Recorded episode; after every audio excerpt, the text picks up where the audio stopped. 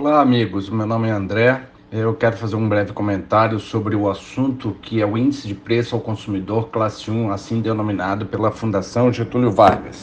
O que, nós temos assim de comportamento desse índice de preço? É, a inflação, todos sabem que ela, ela não é a mesma para todas as famílias, né? cada um tem o seu próprio perfil de consumo.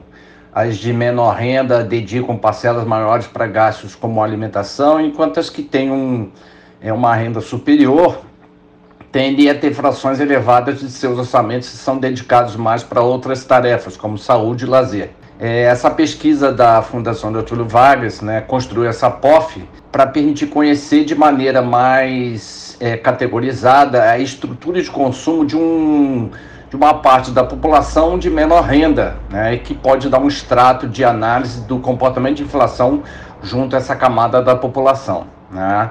É, é, a construção dessa POF é, foi implementada no, entre 2002 e 2003 e ela tenta mostrar de forma bastante substancial e robusta é o cálculo desse IPC para essa faixa de renda da população é, de famílias que têm uma renda mensal por volta de 1 a 2,5 salários mínimos mensais. É o que a gente pode dizer assim com relação a esse índice que saiu agora né, nesses dias é, divulgado pela Fundação Getúlio Vargas, é que o índice de setembro, o IPCC1, assim denominado pela FGV, subiu 0,89, ficando 0,34 pontos percentuais acima do, do valor de agosto, que registrou uma taxa de 0,55%. Né? Com esse resultado, o indicador acumula uma alta de 3,13 no ano e de 4,54% nos últimos 12 meses. É, se a gente fizer uma comparação rápida com o IPCBR, que variou 0,82, a taxa de indicador nos últimos 12 meses ficou em 3,62,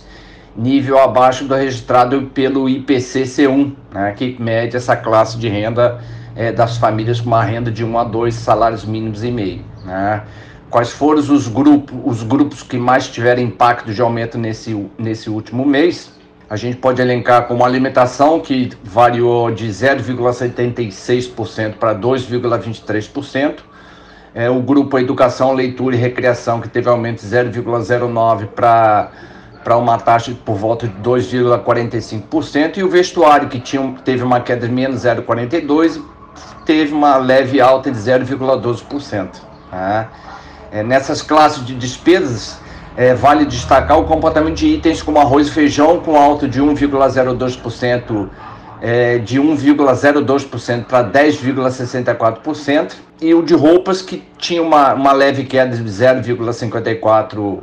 É, para uma alta também leve de 0,12%. Né?